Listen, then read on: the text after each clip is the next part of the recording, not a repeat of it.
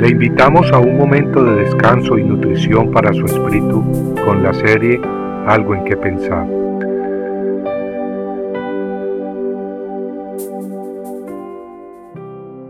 Vosotros pues orad de esta manera, santificado sea tu nombre.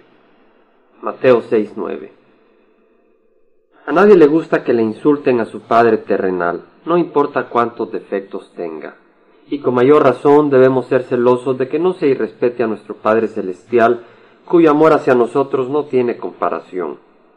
Pero debemos empezar por nosotros mismos.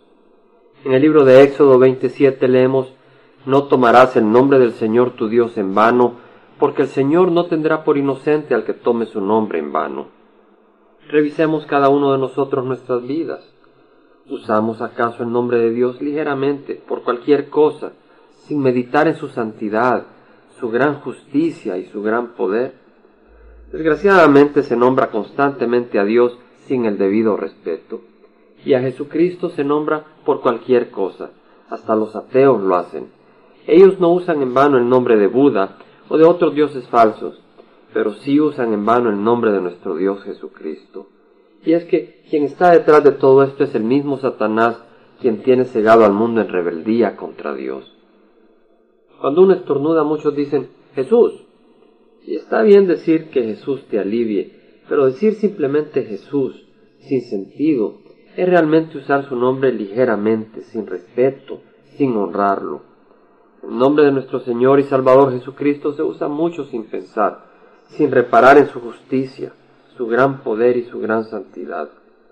Nosotros debemos pues honrar a nuestro Dios con nuestros labios, y más aún con nuestras vidas que Él sea santificado en nosotros, pues Él es santo.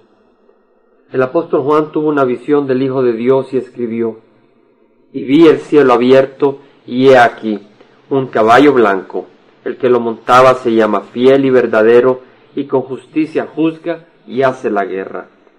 Sus ojos son una llama de fuego, y sobre su cabeza hay muchas diademas, y tiene un nombre escrito que nadie conoce sino él y está vestido de una ropa empapada de sangre, y su nombre es el Verbo de Dios.